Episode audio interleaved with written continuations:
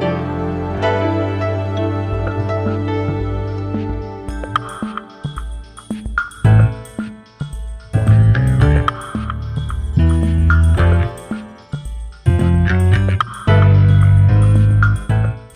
Meine sehr verehrten Damen und Herren, herzlich willkommen zu einer neuen Ausgabe von Die Schaulustigen, Ihrem Lieblingsfernsehpodcast, mittlerweile hoffentlich Lieblingsfernsehpodcast. Wir geben uns größte Mühe.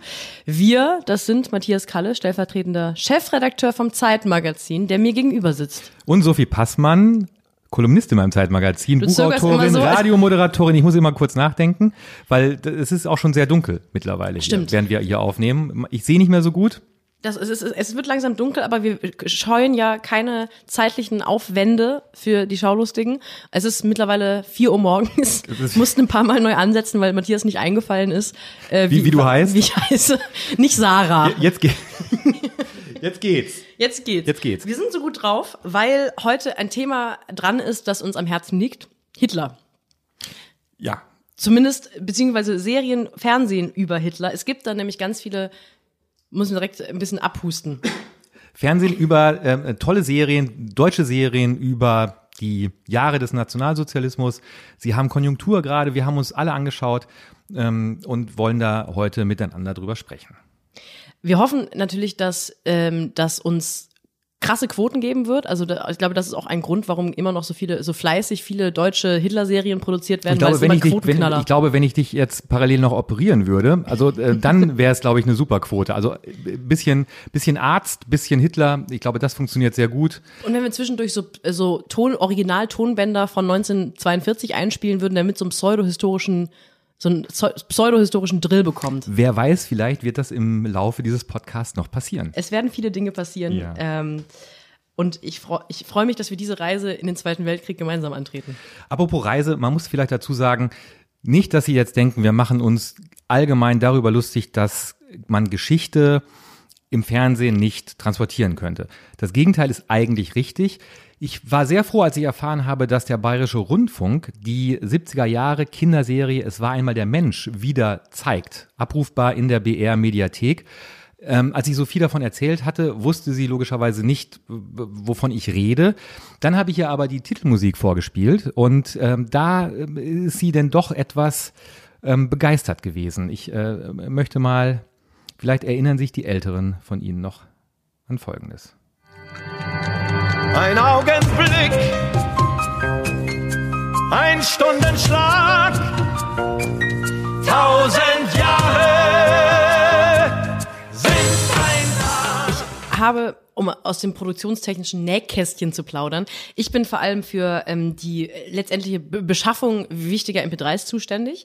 Ähm, und das hat dazu geführt, dass ich heute wirklich, vor, bevor wir uns hier getroffen haben in der Redaktion des Zeitmagazins für diesen Podcast, ähm, mich durch Udo Jürgens Musik gehört habe und mich wieder, ich hatte so ein, so ein Flashback, ich hatte eine ganz schlimme Udo Jürgens Phase dann, als er leider gestorben ist und habe wirklich wochenlang nichts anderes gehört. Und ich kam heute aus Hamburg und bin ähm, in, äh, im Zug, im Bordbistro saß ich, äh, Filterkaffee trinken und habe Ich wünsche dir Liebe ohne Leiden gehört, was so settingmäßig überhaupt nicht passte. Und ich glaube auch die ganzen Lenovo ThinkPad Business-Jungs waren so mittel beeindruckt. Aber ich habe einen Udo Jungs-Moment gehabt. Dank dir heute. Vielleicht ähm, werden Sie zuhören, vielleicht wünschen Sie sich einen Musikpodcast von Sophie Passmann und Matthias Kalle. Wir könnten auch das äh, liefern. Es ging jetzt nur nicht um Udo Jürgens, sondern es ging, es ging um die großartige Kinderserie Es war einmal der Mensch. Ich glaube, es war eine französisch-japanische Koproduktion und das war wirklich großartig, weil dort Geschichte so aufbereitet wurde, dass man es als Kind nicht nur versteht, sondern auch für dieses Thema Geschichte sehr, sehr angefixt wird und, und eigentlich mehr erfahren möchte als das, was in dieser Serie ähm, gezeigt wird. Das Interessante an der Serie, es gab Figuren, die tauchten immer wieder auf. Und zwar in der Französischen Revolution, genauso wie in der, ähm, im Römischen Reich, im Mittelalter. Ähm, und das war einmal der Erzähler, ein äh, zauseliger alter Mann, der so ein bisschen aussah wie Miraculix aus, aus Asterix und Obelix. Und so zwei Gauner, die entfernt an die Bösen, an, an, an, an den Kater und den Fuchs aus Pinocchio erinnerten. Und die tauchten immer wieder auf und symbolisierten ein bisschen das Gute und das Schlechte äh, der Menschheitsgeschichte. Und es war spannend und es war lehrreich und es war toll. Mit anderen Worten, es war ganz anders als alle Serien, alle deutschen Serien, in denen es um Hitler und um den, um die Zeit des Nationalsozialismus geht. Ich habe noch einen Gedanken zu Udo Jürgens. Nein, äh, ich möchte noch eine Sache ergänzen. Ich finde die Tatsache, dass jemand wie Udo Jürgens die Titelmusik zu dieser zu so einer Kindergeschichtsvermittlungsserie äh, geliefert hat, gibt so eine ganzen Produktion eine Ernsthaftigkeit, die ich mir heute wünschen würde. Das ist ja, also es ist ja schon so der Grand Maître gewesen damals, oder nicht? Ich finde, dass ich mich hat mit mir hat das was gemacht, als du mir erzählt hast, dass das äh, Udo Jungs ist und nicht weil ich Fan bin, sondern weil ich dachte, das ist halt so krass, nicht einfach irgendwie so ein schrabbeliges Jingle, weil es eh nur Kinder gucken, dazu nehmen, sondern den. Ja. Das hat funktioniert und das war auch das erste Mal, dass Kinder mit Udo Jürgens auch in Berührung kamen. Und du hast es genau richtig gesagt, der war natürlich Ende der 70er Jahre, als die Serie lief, schon ein, ein, ein Superstar und machte einfach die Titelmusik für eine Kinderserie. Ähm, das zeigt schon die Qualität dieser Serie. Und ähm, wenn Sie jetzt Bock drauf haben, ähm, der Bayerische Rundfunk hat es in ihre in, in seine Mediathek gestellt. Alle Folgen, die bis jetzt ausgestrahlt wurden bei BR Alpha, glaube ich. Da fällt mir ein, Sophie, läuft eigentlich noch Germany's Next Topmodel? Ah, kleinen Moment, ich guck mal nach. Äh, ja, ja, läuft noch. Roger Willemsen schrieb in der Taz. Eine unschöne Frau mit laubgesägtem Gouvernantenprofil bringt kleine Mädchen zum Weinen, indem sie ihre orthodoxe, hochgerüstete Belanglosigkeit zum Maßstab humaner Seinserfüllung hochschwindelt, über Persönlichkeit redet, sich aber kaum mehr erinnern kann, was das ist. Und sollte diese je zum Vorschein kommen, sie mit Rauswurf bestraft. Der Exzess der Nichtigkeit aber erreicht seinen Höhepunkt, wo Heidi Nationale mit knallschagen Pathos und einer Pause, in der man die Leere ihres Kopfes wabern hört, ihre gestrenge Entscheidung mitteilt und Wertes von unwertem Leben scheidet. Da möchte man dann elegant und stilsicher, wie der Dichter sagt, sechs Sorten Scheiße aus ihr rausprügeln, wenn es bloß nicht so frauenfeindlich wäre. Alles gesagt. Einen kleinen Werbeblock, bevor wir uns nach vorne Bitte. Ähm, ein paar Sachen, die wir heute noch nicht besprechen werden, aber es ist unsere fernsehjournalistische Pflicht, sie darauf hinzuweisen. Äh, beziehungsweise ich möchte auch die Möglichkeit nutzen, jetzt zu diesem Zeitpunkt, wo Sie diesen Podcast hören, ist bereits das neue Soloprogramm, das neue Comedy-Programm von der Comedian Amy Schumer bei Netflix verfügbar. Es heißt Growing. Ähm, ich habe es noch nicht geschaut, deswegen werden wir auch noch nicht darüber sprechen, ob es toll oder schlecht ist. Ähm, und Amy Schumer wurde auch in der Vergangenheit immer mal wieder für einzelne oder größere Passagen ihres Wirkens kritisiert, aber sie ist ähm, eine der ersten krass erfolgreichen und auch wahnsinnig, wahnsinnig guten Comedians und ähm, sie ist hochschwanger und ich nehme an, es wird viel um Babykotze gehen und viel um, Ja. auch, ich glaube, es wird auch viel untenrum Kram erzählt, weil ich habe den Teaser dazu gesehen, wo sie sich erbricht und über ihre Vagina spricht. Ähm, das war aber immer schon so, dass Also sie erbricht sie nicht auf der Bühne, muss man dazu sagen. Nee, im, im Tr Trailer dazu. äh, ähm, ja. so. Es war immer schon so ein bisschen derb, es war immer ein bisschen doll. Ich habe die Befürchtung, dass mit ansteigendem Alter bei mir mir es auch mittlerweile zu doll wird. Ja, das bringt das Alter mit sich. Man wird sensibler. Und äh, vielleicht kann ich es nicht mehr genießen, aber es ist meine Pflicht gewesen, sie darauf hinzuweisen. Wir Die- werden es schauen. Wir werden es Ja. beide schauen und beim nächsten, übernächsten Podcast darüber berichten. Die andere Sache, das, das darfst du jetzt erzählen, der andere Werbeblock. Die andere Sache, naja, Werbeblock, ich würde mal sagen, eine, eine, eine Fernsehwarnung. Ähm, denn folgende Meldung hat uns heute erreicht, nämlich, dass Mario Barth im April wieder bei RTL aufräumt. Das ist, das, ich lese Ihnen das jetzt einfach nur vor. Machen Sie sich da selber Gedanken. Es gibt zwei neue Ausgaben der RTL-Show Mario Barth räumt auf. Die heißt wirklich so. Und die werden bei RTL gezeigt am 10. und am 17. April. Zitat jeweils zur besten Sendezeit. Am 10. und am 17. April, liebe Zuhörerinnen und liebe Zuhörer, nicht RTL einschalten. Diesmal wird Mario Barth unterstützt von Chris Tall.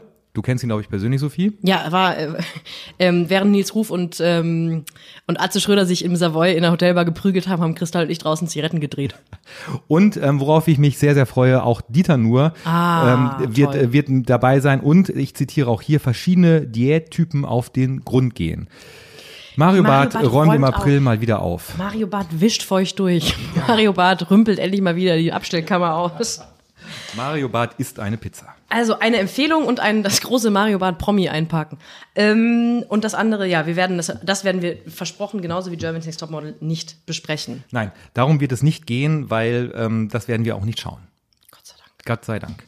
So viel Geld könnte der Zeitverlag mir auch gar nicht bezahlen. Für den Quatsch. Wir räumen mal kurz hier auf. Es gibt noch verschiedene Zettel, die wir rumwursteln müssen, denn wir kommen. Zum Jo der Woche. Der Jo der Woche. PS, in Klammern zu, kurze Jacketts oder, wie wir sagen, Mode. Jo Schück, 13. März 2019 auf Twitter. Äh, Jo Schück wird aufmüffig. Ich glaube, wir müssen langsam mal wieder bei Aspekten nachmessen, wie lang das Sakko von ihm in den letzten Wochen Ganz liebe so Grüße, War. ganz liebe Grüße. Jetzt kommen wir endlich zu den vielen ähm, Serien, die sich im weitesten Sinne mit dem Zweiten Weltkrieg, der schlimmen Zeit danach oder auch dem Hitler an sich beschäftigen. Du hast, du hast dir die Serie oder den Mehrteiler, so muss man es glaube ich sagen, unsere Mütter, unsere Väter angeschaut. Ja. Der 2013 sehr erfolgreich im Fernsehen lief, Ja. den du damals verpasst hast. Genau, weil, Weil ich du glaube, noch Udo Jürgens, Genau, in ich- deiner Udo Jürgens Phase dich befand. Ich war in der Udo Jürgens Phase, ich hatte äh, gerade die Udo Jürgens Phase ähm, und war gerade dabei, mir den, ähm, die schlechte Blondierung rauswachsen zu lassen. Es war die Zeit nach dem Abitur. Ich war in keinem Alter, in dem ich unsere Mütter, unsere Väter in irgendeiner Weise, glaube ich, spannend oder relevant fand. Und ähm, diese ganze Debatte, die ja auch parallel dazu und auch vor allem danach sehr hitzig geführt wurde, äh, habe ich auch überhaupt nicht mitbekommen. Ich bin also im weitesten Sinne einigermaßen unbefangen in dieses D Dreiteiler gucken reingegangen und Alter, das wurde ausgestrahlt. das ja. war die. Ich habe kurz geguckt, ob das die endgültige Variante ist. Service an dieser Stelle. Es gibt es im Moment bei Prime Video zur ab zum drei Teile A eineinhalb Stunden. Fühlt sich aber an wie vier. ja. Hat seine Längen, hat auch seine Szenen, wo man denkt, hä? Ja. Und hat auch, also ähm, Fühlt sich an wie zwölf Jahre. Es fühlt sich an.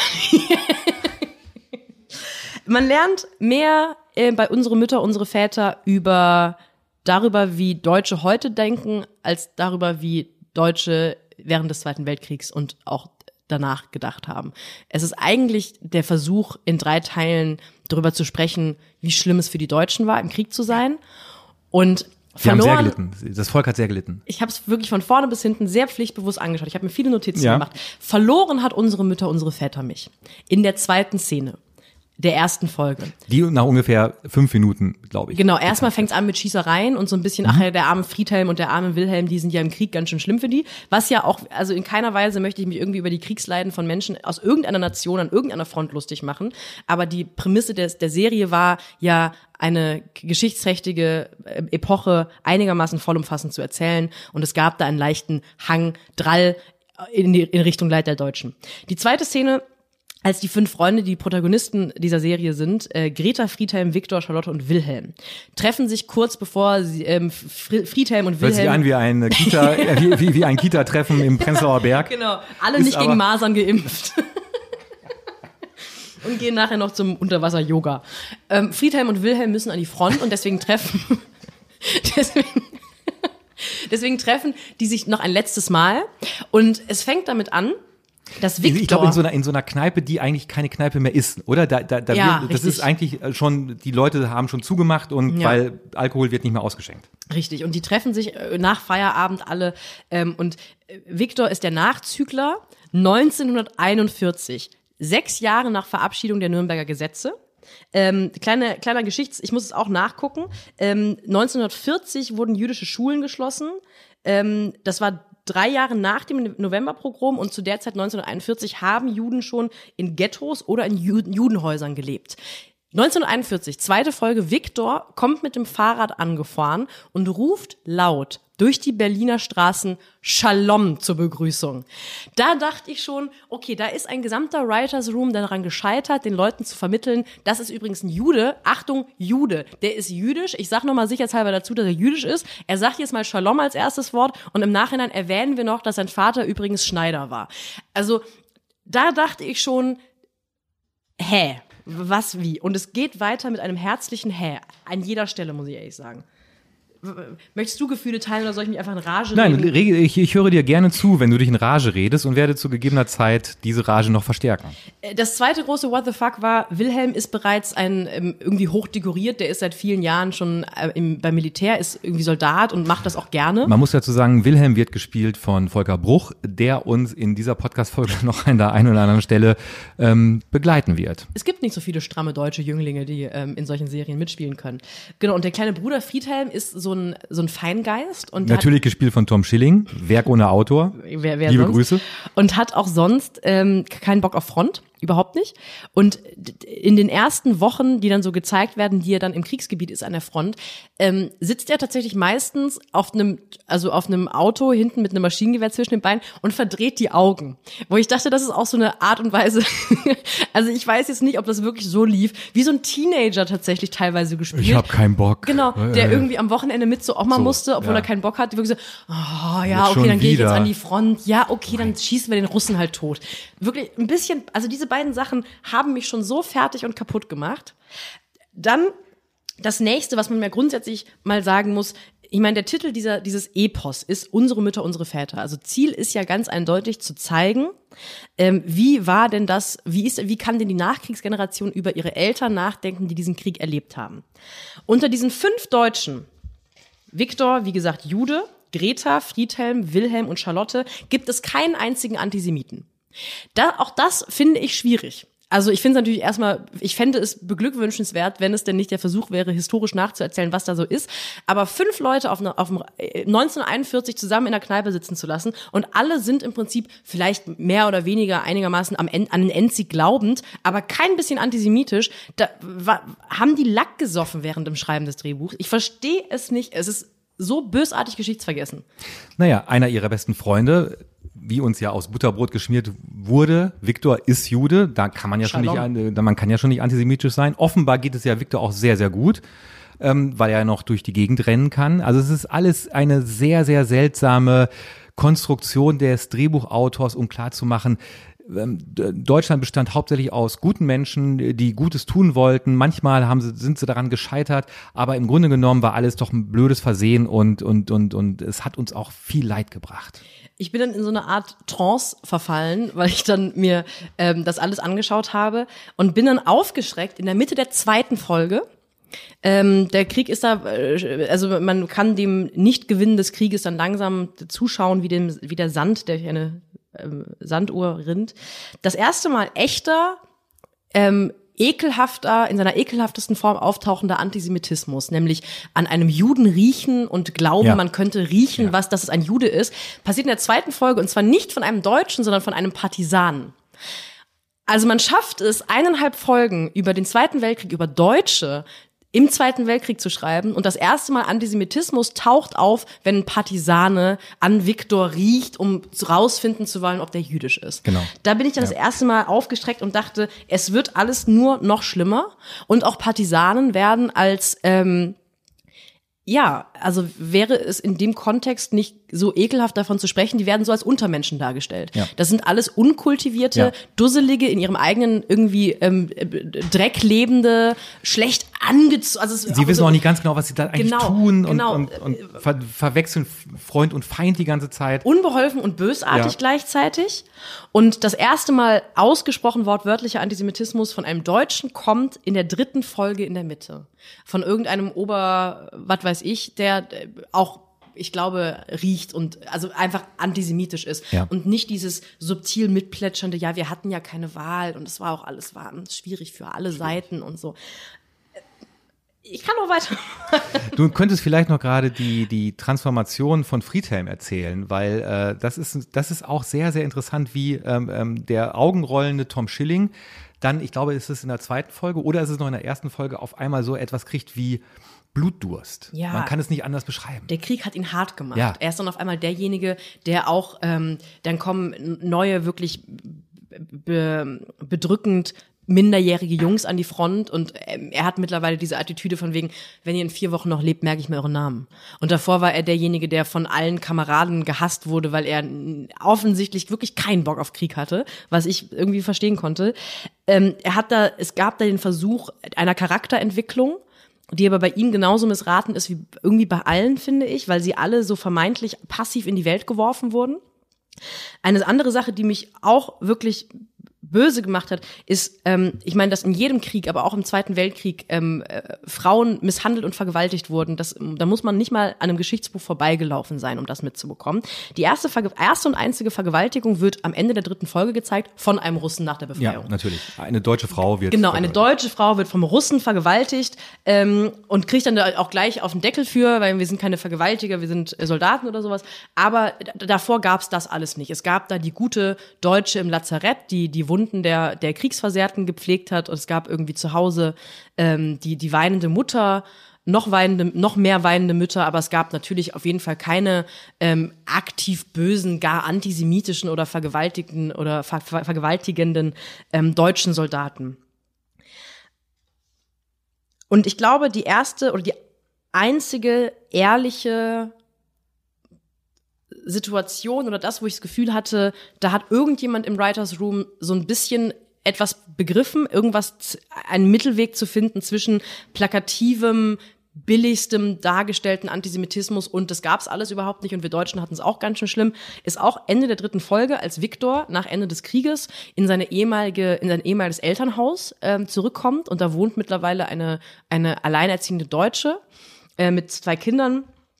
Ähm, und die Viktor möchte dann in sein Elternhaus rein und und die ist völlig verblüfft und erkennt dann wohl auch, dass er wohl hier früher gewohnt hat und sagt dann, äh, früher haben hier mal Juden gewohnt, aber die sind ja alle weggezogen. Und das war der einzige Zwischenton, der auch trotzdem offensichtlich genug war, um die Bigotterie und den Antisemitismus in dieser Zeit zu verdeutlichen. Alles andere war, hat mich teilweise in seiner, in seiner Geschichtsvergessenheit und in seiner in, in seiner Dümmlichkeit sprachlos gemacht, obwohl ich jetzt sehr viel geredet habe. Ich, ja, aber deine, deine Wut ist, glaube ich, gerecht in dem Fall, weil es, ich, ich kann mich dran erinnern, dass als dieser, als diese als dieser Dreiteiler im Fernsehen lief, gab es nicht nur in Deutschland, äh, vor allem in den USA und in Polen einen Aufschrei des Entsetzens äh, darüber, wie man, wie man auf einmal den Zweiten Weltkrieg und die deutsche Schuld des Zweiten Weltkrieges in einem Fernsehmehrteiler verhandelt hat. Ich kann mich dran erinnern, dass es ähm, auch von der Ästhetik her den, den Machern vorgeworfen wurde, sie hätten einen Propagandafilm über die Nazizeit gemacht, weil ähm, du hast es ja auch schon gesagt, die, äh, die Deutschen, ob es die Soldaten sind, die deutschen Frauen sehen natürlich alle fantastisch aus. Volker Bruch, Tom Schilling, wir haben schon gesagt, ich glaube auch Mark Wasch gespielt mit. Also die Leute sind alle schon im Prinzip sehr unschuldig ja. und Dinge passieren mit ihnen. Sie sind nie aktiv, sondern auch was, was, was mit Tom Schilling passiert, der, der, der Krieg passiert ihm und er muss halt reagieren auf diesen Krieg. Und zum, zum, zum motzigen Teenager wird er dann zu einer Kampfmaschine. Das ist aber leider wie, wie soll man es anders machen? Es ist nie eine aktive Entscheidung dieser Leute gewesen. Und das ist schon so ein bisschen seltsam, das auf drei Teile zu erzählen und so den Eindruck zu hinterlassen, mein Gott, das ist halt echt blöd gelaufen damals, aber ähm, wir haben versucht, anständig zu bleiben, hat manchmal geklappt, manchmal nicht, schwamm drüber. Es gab eine einzige, eine einzige Situation, wo ich das Gefühl hatte, da wollen sie jetzt einem von denen zumindest mal auch mit Konsequenzen, äh, bösen Willen ins Drehbuch schreiben. Das war äh, Charlotte Charlie, die ähm, Krankenschwester im Lazarett irgendwo in der Nähe 300 Kilometer hinter der Front war. Und die hat eine es gab dann irgendeine Krankenschwester, es stellte sich heraus, dass sie erstens Jüdin und, und zweitens eigentlich Ärztin ist und hat da quasi an, an den Ärzten vorbei sehr vielen Leuten sehr geholfen. Und Charlie hat sie dann aus, ähm, ja, aus antisemitischen oder irgendwelchen obrigkeitshörigen Gründen verraten. Die wurde abgeholt und taucht aber dann in, in der dritten Folge wieder auf und zwar, ich glaube, als Befehlshaberin der russischen Armee nicht mal das haben sie hinbekommen. Also nicht mal einen einzigen verratenen Juden konnten sie in diesem Drehbuch lassen, weil die müssen am Ende alle wieder auftauchen als Gewinner. Das fand ich, ja. Also ich bin irgendwie nicht traurig. Also ich, es fühlt sich nicht an wie verschwendete Zeit, weil ich habe das Gefühl, es hat sich, mich hat es auf eine positive Art und Weise radikalisiert, unsere Mütter, unsere Väter. Das finde ich gut. Man könnte vielleicht noch ergänzen, dass der Regisseur Philipp Kadelbach ähm, unter anderem auch die, äh, jetzt muss ich noch mal gerade schauen, dass ich da nichts Falsches erzähle. Doch, er hat auch den Fernsehmehrteiler 2011 Hindenburg äh, gedreht und war im letzten Jahr der Regisseur der vollkommen verunglückten Serie Parfum, die ähm, bei ZDF Neo lief und sehr aggressiv beworben wurde als ein, ein, eine Eventserie nach Motiven von Patrick Süskins Buch. Und wer diese Serie da einmal reingeschaut hat, der dachte auch, was ist das denn? Ich hatte auch einen Gedanken, ähm, ich konnte das nicht, also es werden ja gerade bei, bei so größeren Produktionen, was ja unsere Mütter, unsere Väter ist, ähm, nicht lang nicht alle involvierten Autoren und Autorinnen genannt, äh, zumindest nicht leicht recherchierbar. So auf Wikipedia stehen meistens die großen drei Head-Autoren. Ähm, und gerade in so einer interessanten, immer intensiver geführten Diversitätsdebatte, bei, bei, ich glaube, dieses Drehbuch wurde auch komplett ohne Juden und Jüdinnen geschrieben. Also ich glaube, dass tatsächlich, du sagtest Writers Room, ich glaube in dem Fall äh, gab es nicht mal einen Writers Room, weil es gab genau einen Writer und das war äh, Stefan Kolditz, ähm, Jahrgang 1956, der äh, viele Polizeirufe gedreht hat, viele Tatorte, äh, nicht gedreht, geschrieben hat. Und ähm, der hat es äh, im Alleingang sich ausgedacht geschrieben, hat, glaube ich, auch Hindenburg geschrieben. Oder nein, Hindenburg hat er nicht geschrieben, aber er hat Dresden geschrieben, diesen TV-Film, wo auch ähm, die äh, Stadt Dresden im Zweiten Weltkrieg äh, des, der, der Bombenhagel, der die, auf die Stadt niedergegangen ist, da hat er auch einen sehr verkitschten Film, ich glaube damals mit Heino Ferch in der Hauptrolle da, die, die hat er geschrieben, es gab noch keinen Writers Room, weil das, glaube ich, 2013 in Deutschland noch keiner mitbekommen hat, dass es sowas gibt. Apropos Kitsch, einen, darf man auch nicht unerwähnt lassen bei unsere Mütter, unsere Väter. Ich, die Menge an Szenen, die ohne Geigen auskommen, ist sehr gering. Ja. Es wird viel Geige gespielt Ja, in diesem, in diesem das muss Film. man mögen, wir mögen es nicht. Äh, Geigen, wenn Sie Geigen hören, schalten Sie bitte ab. Egal, um was es geht. Das kann man, glaube ich, so sagen. Aber wir kommen natürlich jetzt zu etwas, was äh, die Laune bei uns beiden nach oben bringen wird. Babylon Berlin. Wir müssen leider über Babylon Berlin reden. Zum einen, weil auch die Hauptrolle in Babylon Berlin Volker Bruch spielt. Ähm, wir kennen ihn als Wilhelm Winter in Unsere Mütter, unsere Väter. Ähm, äh, Volker Bruch spielt die Hauptrolle in Babylon Berlin, dieser so dermaßen gefeierten Serie, wie es noch keine Serie in Deutschland gab. Tom Tikva ist dafür verantwortlich, hauptverantwortlich mit zwei anderen. Es lief zuerst auf Sky, dann in der ARD, zeitversetzt fast ein Jahr. Und sie wurde wirklich äh, von ernstzunehmenden Fernsehkritikern gefeiert. Außer von mir. Ich habe ähm, schon damals geschrieben, ähm, dass es wirklich ein, äh, ein, ein, ein riesiges Versehen sein muss, wie man diese Serie auch nur annähernd gut finden kann, was an ganz vielen Gründen liegt. Zum einen, ähm, dass ich das Gefühl hatte, dass nie keine einzige Figur, egal ob sie von Volker Bruch gespielt wird oder von irgendwem anders, dass mir bei keiner einzigen Figur mich irgendwie interessiert, wie es mit der weitergeht. Es war eine absolute Emotionslosigkeit, mit der ich diesen Figuren begegnet bin, dass ich die ganze Zeit dachte, meine Güte, deine Sorgen möchte ich haben und ich bin so froh, dass ich sie nicht habe und ich mag dir nicht mehr zuschauen dabei, wie du versuchst, deine Sorgen ähm, äh, auf die Kette zu kriegen. Man muss vielleicht dazu sagen, warum reden wir über Babylon Berlin? Babylon Berlin spielt in Berlin des Jahres 1929 vier Jahre bevor Hitler um die Ecke kam. Und das ist nämlich der Punkt, warum Babylon Berlin, glaube ich, bei Zuschauern doch eine gewisse Resonanz hat, weil man schaut diese Serie und wartet. Man wartet, dass Hitler um die Ecke kommt. Es gibt immer ein Raunen, es gibt natürlich auch ähm, Kommunisten, Sozialisten, es gibt Straßenkämpfe in Berlin und es wird im Prinzip immer schon geraunt, gleich kommt er um die Ecke und dann wird alles anders. Also das, es gibt auch schon Nazis, es gibt Hakenkreuze. Es ist ja sehr, sehr selten, dass eine deutsche Serie gedreht wird, in der kein Hakenkreuz irgendwo vorkommt. Und bei Babylon Berlin ist es eigentlich soll es ja um ähm, Gideon Rath gehen, ein, ein Kommissar, der von Köln nach Berlin versetzt wird, gespielt von Volker Bruch und der äh, hier als Kriminalbeamter arbeiten soll. Aber all das ist alles so egal, weil die Kriminalfälle, die er lösen muss, interessieren einen nicht die aufkommende amoröse Beziehung äh, zu einer Sekretärin, die sich anbahnt, interessiert einen auch nicht wirklich. Das Korrupte, äh, was in diesem Polizeipräsidium vor sich geht, das übrigens aussieht wie das Alexa hier in Berlin. Also dieses Polizeirevier sieht eins zu eins aus wie das Alexa. Äh, das konnte mir auch noch keiner erklären. Das muss man auch Wir vielleicht haben mal den Zara freigeräumt. oder? wahrscheinlich irgendwie, aber es ist, es ist alles so, es ist all, diese, diese, dieser Ausstattungswahn, das ist vielleicht auch ganz interessant, bei unseren Mütter, unserer Väter ja auch. Ich glaube, historische Serien in, werden in Deutschland deshalb so gerne gemacht, weil man mal richtig zeigen kann, was man auf der Kette hat. Also man kann Gebäude bauen oder am Computer auferstehen lassen. Wir haben noch einen Fundus mit alten Hugo Boss Mänteln, die da machen wir noch ein paar Hakenkreuze dran und dann sieht das aus wie äh, wie so eine SS äh, Uniform. Also man kann im Prinzip zeigen, dass man sein Handwerk beherrscht, nur das Handwerk des Drehbuchschreibens und des Regieführens so, dass ich denke, ich habe Bock mit dieser Figur eine gewisse Zeit zu verbringen, das passiert einfach nicht. Was ich erstaunlich finde, weil die Romanvorlagen von Volker Kutscher ähm, haben das nicht. Die haben, finde ich, die halten das, die zeichnen Figuren so, dass man da bleib, bleiben möchte. Das ist äh, Vielleicht hat die Ausstellung das kaputt gemacht, vielleicht hat das Drehbuch es kaputt gemacht, aber ich finde nicht, dass die Romanvorlagen so sind, dass man schon da denkt, natürlich kommt da was bei raus, wo man die Figuren uninteressant findet. Das ist es eigentlich nicht. Weil ich glaube, weil was, was Kutscher macht, Kutscher konzentriert sich in seinen Büchern, glaube ich, sehr auf die Kriminalfälle. Ja, und es ist natürlich auch, es ist natürlich auch was anderes, wenn ich historisch in einem Buch was erzähle und ich glaube, Kutscher ist auch sehr detailverliebt, der weiß auch, was er da tut, wenn er über die Weimarer Republik spricht, wenn er über Adenauer schreibt, den damaligen noch Oberbürgermeister von Köln. Aber es ist nicht diese, dieses zur Schaustellen von, von, von, von, von Handwerk, was was in dieser Serie so unappetitlich daherkommt. Es gibt eine Folge, ich glaube, es ist die vierte oder die fünfte, die spielt äh, in der Sommerfrische oder an einem Sonntag am Wannsee.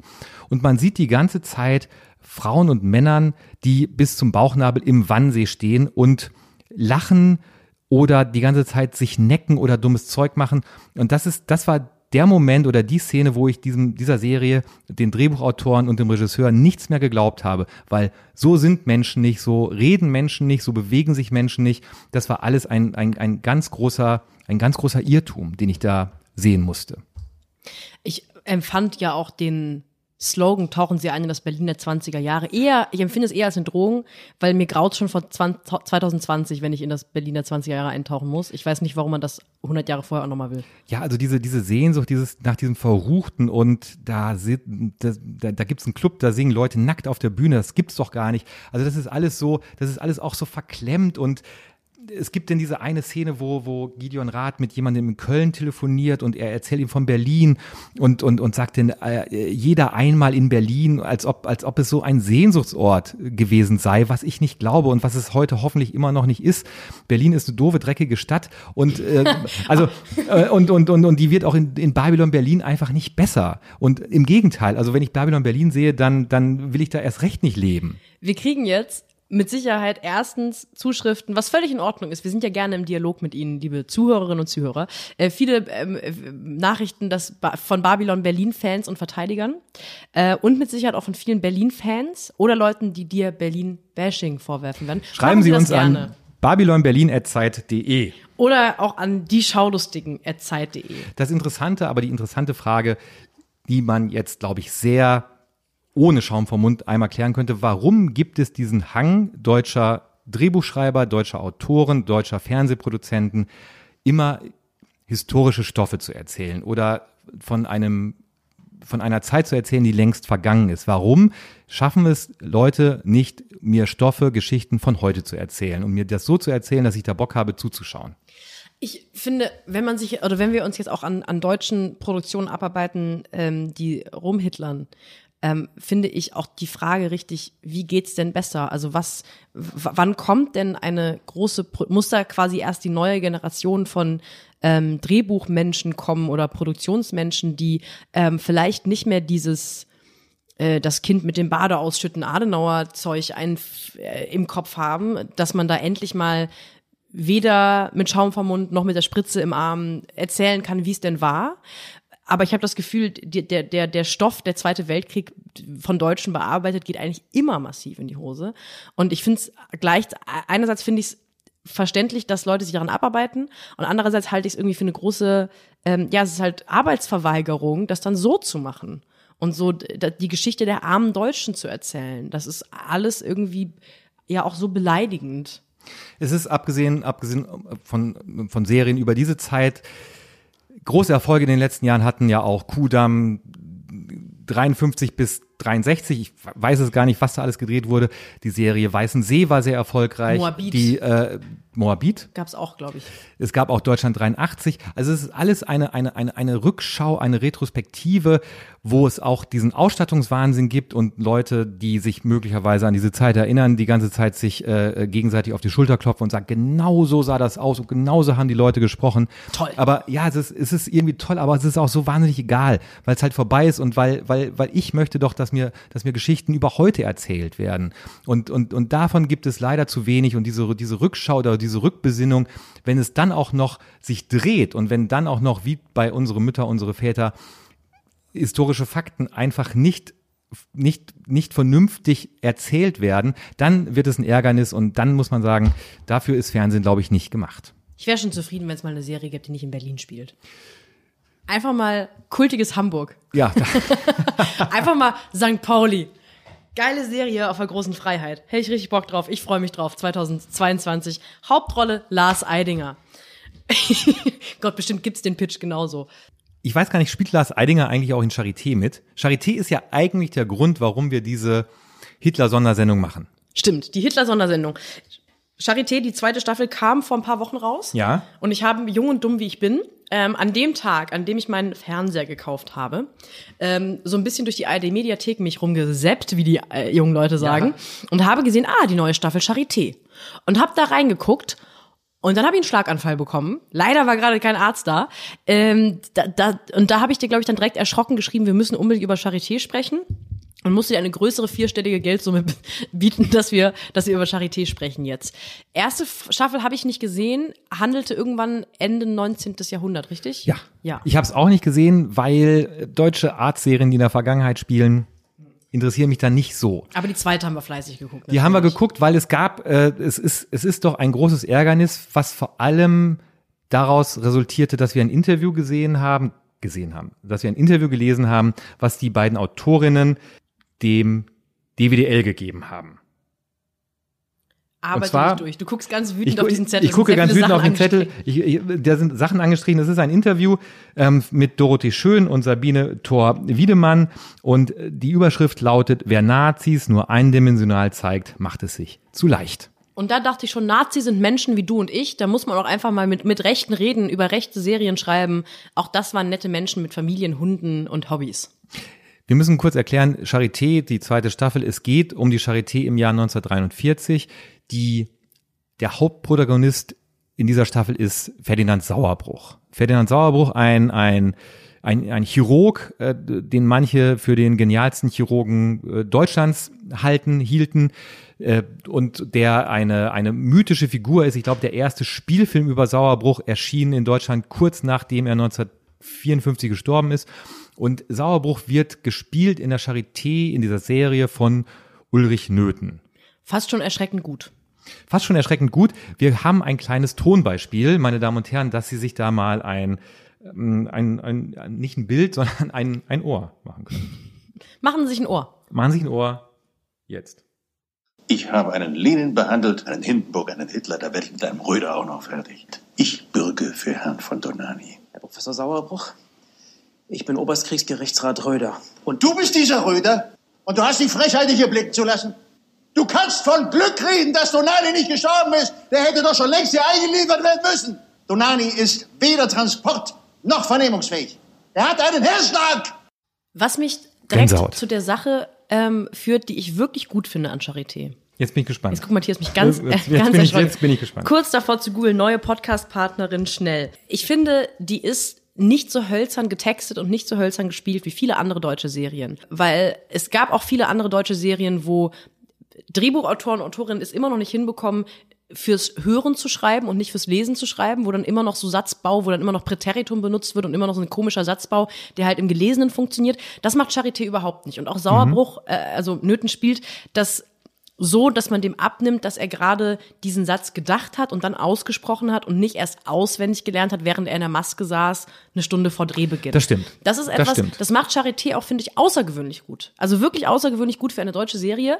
Das hat mir teilweise sogar richtig Spaß gemacht, weil ich habe das Gefühl, ähm, wir werden gleich noch mit Sicherheit genug Anlass haben, darüber zu sprechen, was daran alles schlimm ist. Aber das wollte ich kurz sagen, das haben sie gut gemacht, die beiden Damen. Das haben die beiden Damen gut gemacht. Das machen die Schauspieler auch gut. Also man hat es vielleicht gehört, Ulrich Nöthen spielt Sauerbruch mit diesem, mit diesem äh, kleinen, aber den doch markanten Sprachfehler, den er hat.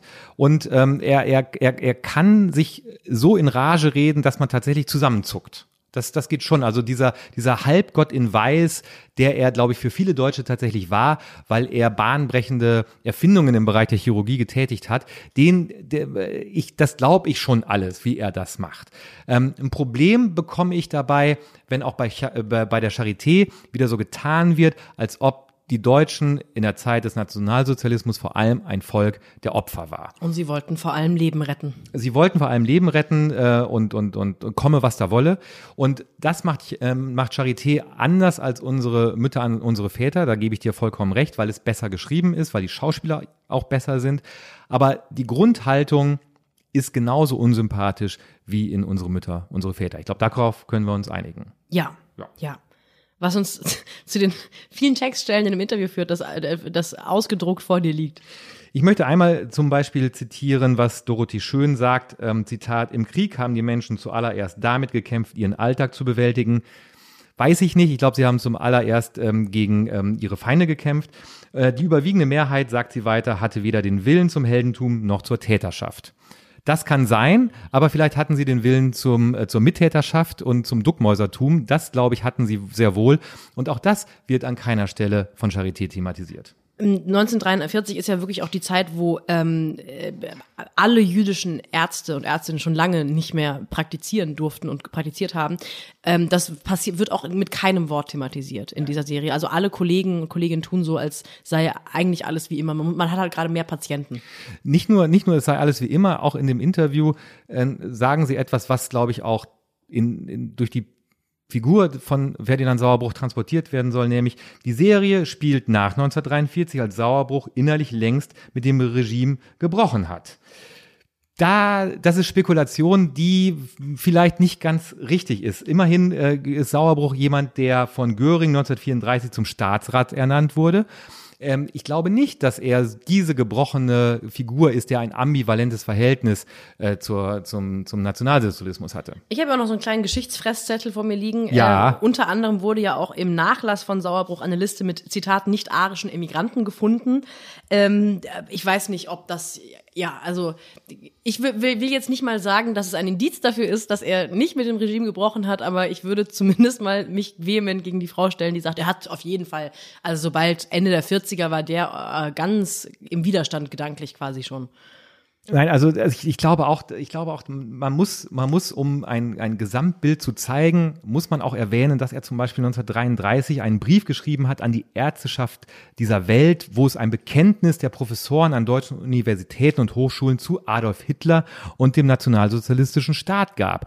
Diesen Mann als zwar ambivalente, aber denn doch er ist auch diese, er ist auch in dieser Serie dieser, dieser, dieser, dieser äh, freundliche, fördernde Oberarzt, der privat gerne mal ein Strickjäckchen anhat. Und das ist alles so, das ist alles auf, auf, auf ihre Machart äh, so auf eine Fall, man, man lockt die Zuschauer auf eine falsche Fährte und das finde ich unlauter. Und äh, den, genau, die, vor allem dieser Aspekt wird ganz oft rausgestellt, dass er in erster Linie mal Arzt ist und Leben retten ja. möchte. Also diesen, diesen Ausschnitt, den wir gerade gehört haben, wo er ja sich sehr leidenschaftlich mit irgendeinem ähm, Soldaten anlegt, der verantwortlich ist, der den Widerstandskämpfer Hans von Donani viel zu spät eingeliefert hat, weil der bereits in einem gesundheitlich viel zu schlechten Zustand war, um überhaupt noch, ich glaube, der war zu der Zeit in einer psychiatrischen Anstalt oder Einrichtung untergebracht, wie vehement der einen Streit anzettelt für einen Widerstandskämpfer, ein Regimegegner. Das hielt ich dann schon im Subtext eigentlich vor allem für eine wichtige Szene, weil alle Beteiligten von Charité wollten sagen, ja, ja, Sauerbruch war vielleicht, ja, hm, da gab es ein oder andere Schriftstücke, die waren vielleicht nicht ganz astrein, aber er war ja jemand, der wollte Leben retten, egal was für eine politische Gesinnung da hinterm Kopf wartet. Also das, das Negativste, was die beiden Drehbuchautorinnen in diesem Interview über Sauerbruch sagen, ist, dass er ein, er war schon ein echtes Alpha-Tier, das sich gern mit Orden und mit Titeln geschmückt hat. Das, also, ohoho. Aber er hatte auch eine andere Seite, sagen sie, nämlich Mut, Verantwortungsgefühl gegenüber seinen Patienten, egal wer sie waren. Das verdeutlicht ja genau diese Szene, die wir gerade eingespielt haben. Würde, würde, der, würde heute noch leben und zwar auf dem Land mit seiner Frau und seinen Ziegen, würden irgendwelche FAZ-Redakteure ständig hinfahren und irgendwelche Reportagen vom Land mit ihm machen. Äh, ich habe das Gefühl, wir sind auch noch schuldig, diese ein, diesen einen Fakt zu Sauerbruch zu sagen. Er ist auch derjenige, der juristisch verantwortlich ist für die Menschenversuche im KZ Auschwitz. Er ja. ist derjenige, der das unterschrieben hat und auch bis zum Ende verantwortlich war. Ähm, aber er hatte ja auch gute Seiten. Er war ja, zwar er war ein Alpha-Tier, ah ja, das mit Auschwitz, aber war ja auch ein Familienmensch. Und äh, angeblich hat er ja 1943 innerlich mit dem Regime gebrochen. 1942, ja, aber 1942 wurde Sauerbruch auch noch Generalarzt des Heeres. Also vieles ist da mindestens unscharf, vielleicht handwerklich besser gemacht als manch anderes, über das wir heute gesprochen haben, in der Intention, mit, in der Haltung, in dem, was erzählt wird, denn eigentlich doch auch ein Ärgernis. Ja. Es wird eine dritte Staffel geben, glaube ich. Bin ganz gespannt, worum es diesmal geht. Die Ja. Nachkriegszeit. Die schlimme Nachkriegszeit, wo ja die Deutschen so gelitten haben. Haben sie ja mit Sicherheit auch, aber wenn man die Nachkriegszeit erzählt, dann doch bitte auch die Kriegszeit richtig. So ist das. Wir kommen jetzt zu vergnüglichen Dingen, weil wir haben heute genug geschimpft, finde ich. Zu Recht geschimpft, geschumpfen. Ich bin mit je- mit jeder Wortform davon äh, fein. Ich ich bin grammatikalisch heute. Wir waren heute schon sehr sauer. Wir Ja. waren einfach sehr sauer und, und das, das, das lag aber nicht an uns, sondern an den Sachen, die wir uns gegenseitig als Aufgabe zum Schauen Ja. äh, mitgegeben haben. Solche, solche Folgen werden immer mal wieder vorkommen. Und, Ja. und wir bitten auch, das zu verzeihen. Wir können auch verzeihen. Und wir sind gespannt, was wir an tollen Sachen demnächst wieder gucken werden. ja. Aber um tatsächlich mit einem positiven Gefühl aus dieser Sendung rauszugeben, dachten wir, dass es vielleicht Sinn macht, dass ich die großen drei Krankenhausserien erzählen könnte. Nämlich es gibt natürlich Krankenhausserien, die gar nicht so schlecht sind. Möchtest du, das möchte ich jetzt von dir wissen, hier vor allen Leuten, möchtest du einen Trommelwirbel?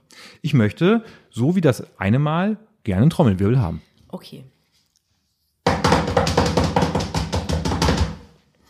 Und diesmal machen wir auch Folgendes. Ich fange mit Platz drei an. Ah, Das war der Dramaturg- Fehler. Das war, ja, das war der, das war der Fehler. Im ersten Podcast habe ich mit Platz eins angefangen, warum auch immer. Platz drei der besten Krankenhausserien aller Zeiten, Grey's Anatomy. Sage ich aber nur deshalb, weil Katrin Dose, in deren Büro wir sitzen, gesagt hat, das ist die beste Serie aller Zeiten. Ich habe keine einzige Folge von Grey's Anatomy gesehen. Ich liebe Grey's Anatomy. Jetzt Hat bin ich gespannt. Leider manchmal den Ruf von so einer ähm, belanglosen, die wird bei Pro7 um 20.15 Uhr an so einem Donnerstagabend weggesendet, wenn gerade kein Germany's Next Topmodel kommt. Er hat so ein bisschen einen, ähm, da gucken, da, da gucken die Mädels zusammen, essen ein paar Amicelli und trinken Fregenet zusammen und gucken dann so Grey's Anatomy. Ruf, völlig zu Unrecht. Es ist eine Serie, die erzählt letztendlich einfach in einem relativ normalen Krankenhaus die Geschichte von vielen jungen Ärzten, die Chirurgen und Chirurginnen werden wollen, also die härteste aller Disziplinen in der Medizin und die arbeiten sich da halt hoch und, und versuchen mit unterschiedlichen Methoden möglichst viele Operationen an Land zu ziehen. Ähm, aus unterschiedlichen Gründen ist aber Grey's Anatomy so toll. Erstmal äh, eine wahnsinnig diverse Serie. Es ist eben nicht einfach nur siebenmal der gleiche schöne weiße Junge und eine Alibi-Schwarze, die dazwischen sitzt. Ähm, dann ist sie unglaublich pathetisch, aber sie rutscht, finde ich, an fast keiner Stelle in den Kitsch ab. Das passiert ganz selten. Ich glaube, jede Folge schafft es auch, dass man am Ende Rotz und Wasser heult. Es läuft in jeder zweiten Folge irgendwie so How to Save Alive von, ich glaube, von The Fray. Also auch die Soundtracks von Grey's Anatomy sind Staffel für Staffel so furchtbar traurig. Also äh, äh, Menschen, die Liebeskummer ohne die Soundtracks von Grey's Anatomy durchleben mussten, haben, glaube ich, nie richtig Liebeskummer gehabt.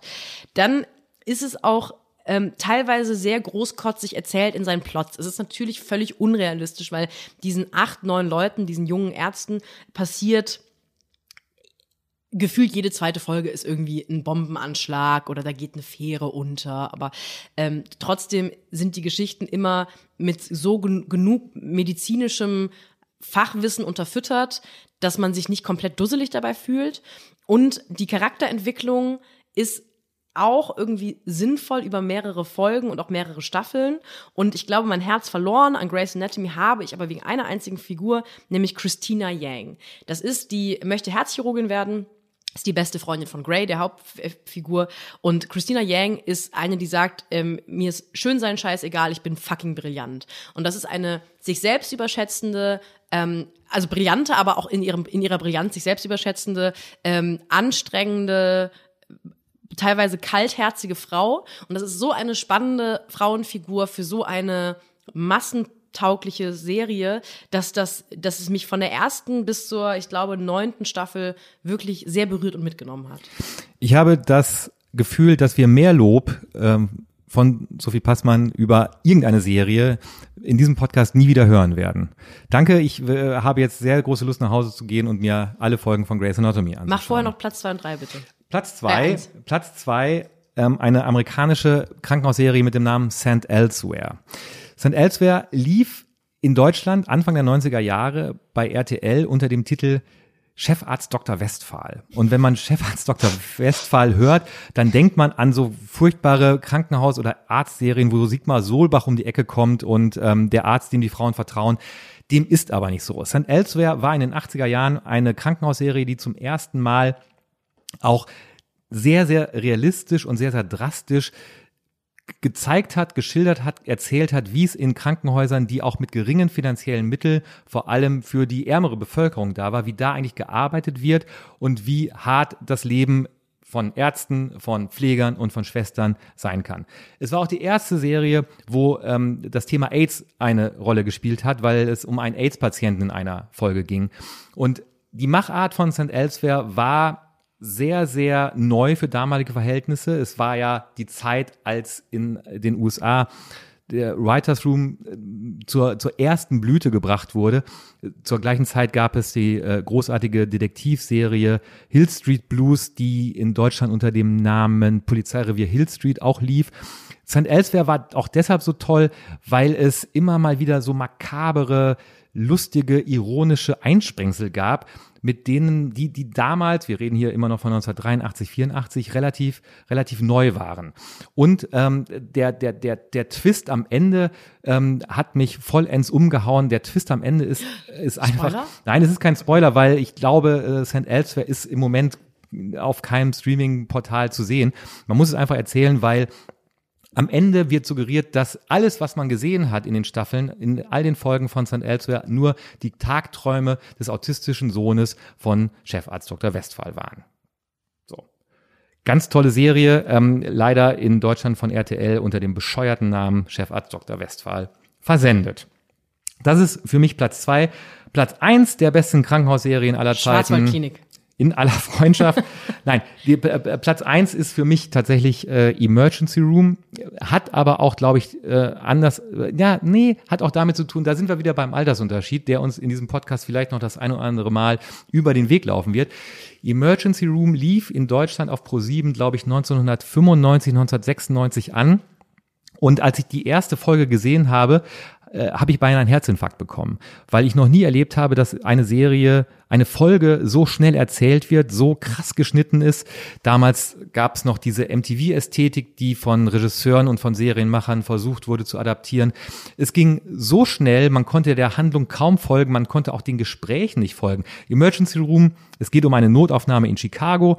Die Ärzte sind mit nichts anderem beschäftigt, als Leuten, denen gerade die Leber aus dem Bauch quillt, das Leben zu retten. Und ähm, äh, es ist äh, und, und es gibt kein, es gibt keinen Moment des Durchatmens. Die ganze Zeit passiert irgendetwas und man sitzt als Zuschauer nur mit offenem Mund davor und denkt, das gibt's doch gar nicht, das gibt's doch gar nicht, das gibt's doch gar nicht. Emergency Room war auch die erste, der Durchbruch für äh, einen damals noch jungen Schauspieler namens George Clooney, der Den einen, kenn ich irgendwo den her. kenn, kannst du mal googeln? Clo- Ich schreib's mir auf. Kannst du mal googeln, der äh, einen Kinderarzt äh, gespielt hat. Und ähm, ähnlich, also ich kann fast Ähnliches sagen über Emer Emergency Room wie du über Grey's Anatomy, nämlich, dass es genug Folgen gab, wo auch ich schwer schlucken musste.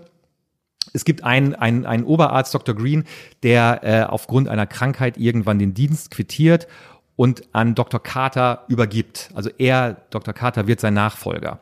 Und er macht das aber so lakonisch und so nebenbei und Dr. Carter weiß gar nicht, was ist denn jetzt eigentlich los? Warum geht denn der jetzt weg? Und warum sagt er noch so nette Sachen zu mir? Der Zuschauer weiß das und dem wird heiß und kalt, während er diese Szene sieht. Und ähm, deshalb glaube ich, dass Emergency Room, was Dialoge angeht, was Schnelligkeit, was Geschichten erzählen angeht, schon einen ziemlichen Ton gesetzt hat in den 90er Jahren. Und wie gesagt, als ich mit 2021 das zum ersten Mal gesehen habe, konnte ich es nicht fassen, wie unfassbar schnell Fernsehen auch sein kann. Ich habe einen Wunsch, Matthias Kalle. Schau dir irgendwann Grey's Anatomy an. Ja. Und vielleicht kann da sich noch in der Top 3 was machen, in der Reihenfolge. Ja, aber ich meine, drei, das ist schon, Ja. ne? Aber vielleicht. Geh auf eine solide Eins gedanklich. Du gehst, ja. Wir gehen natürlich nicht aus der Sendung ohne Passmann spoilert. Eine für mich sehr liebgewonnene Rubrik zum dritten Mal.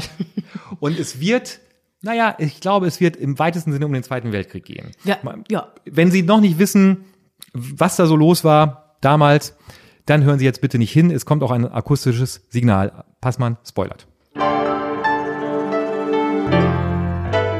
Passmann spoilert. Der Zweite Weltkrieg. Deutschland verliert. Wer hätte das gedacht, meine Damen und Herren? Gänsehaut am ganzen Körper.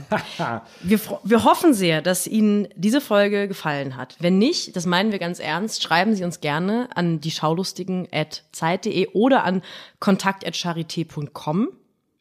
Ähm, und wir freuen uns auch wirklich über Serienempfehlungen, am liebsten Serien, die wir toll finden könnten, weil Lustige Verrisse, Serien wäre mal schön. Verrisse finden wir offensichtlich genug selbst. Ähm, ich ich, ich freue mich, ich habe wie immer eine schöne Zeit gehabt, aber es wird jetzt auch mal Zeit für ein Feierabendbier, glaube ich, Matthias. Wie gesagt, es ist jetzt mittlerweile 6 Uhr morgens. Die ersten Menschen gehen zur Arbeit. Wir machen Feierabend. Ja. Ähm, Sie hören uns, glaube ich, immer noch am 5. April, wenn ich äh, re- recht informiert bin.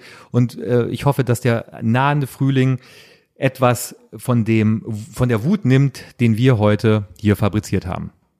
Sophie, es war mir trotzdem eine Ehre. Ich freue mich aufs nächste Mal. ein innerer Reichsparteitag, wie man im Writers Room von Ufa sagt. Es wird Zeit, Feierabend zu machen. Meine Damen und Herren, bis zum nächsten Mal. Tschüss.